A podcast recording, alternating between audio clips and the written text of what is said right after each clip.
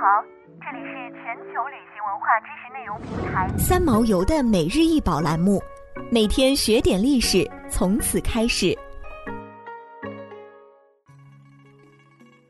每天学点历史，从每日一宝开始。今天给大家分享的是伊弗吉布德祖比迈古藏器。从七世纪下半叶起，直至进入奈良时代。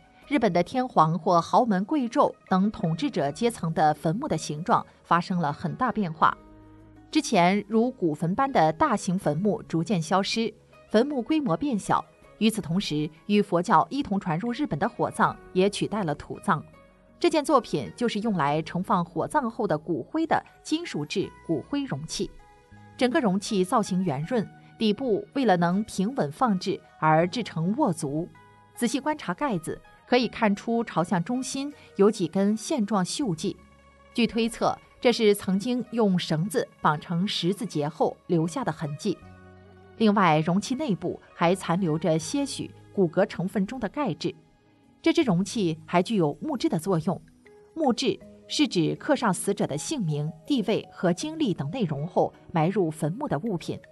有些墓志采用了长方形木板形式。有的则像这件作品一样，直接刻在骨灰容器上。这件骨灰容器的盖子上刻有放射线状的十六行，共一百零八字铭文，上面写道：“死者是一位名叫伊弗吉布德祖比迈的女性，曾经在文武天皇手下为官，后逝于七百零八年，并于两年后火葬。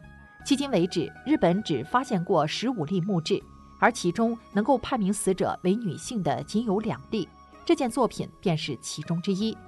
可以看出，伊弗吉布德祖比迈是一位与中央政权关系紧密的人物，并在死后以当时的先进手法进行了厚葬，现藏于东京国立博物馆。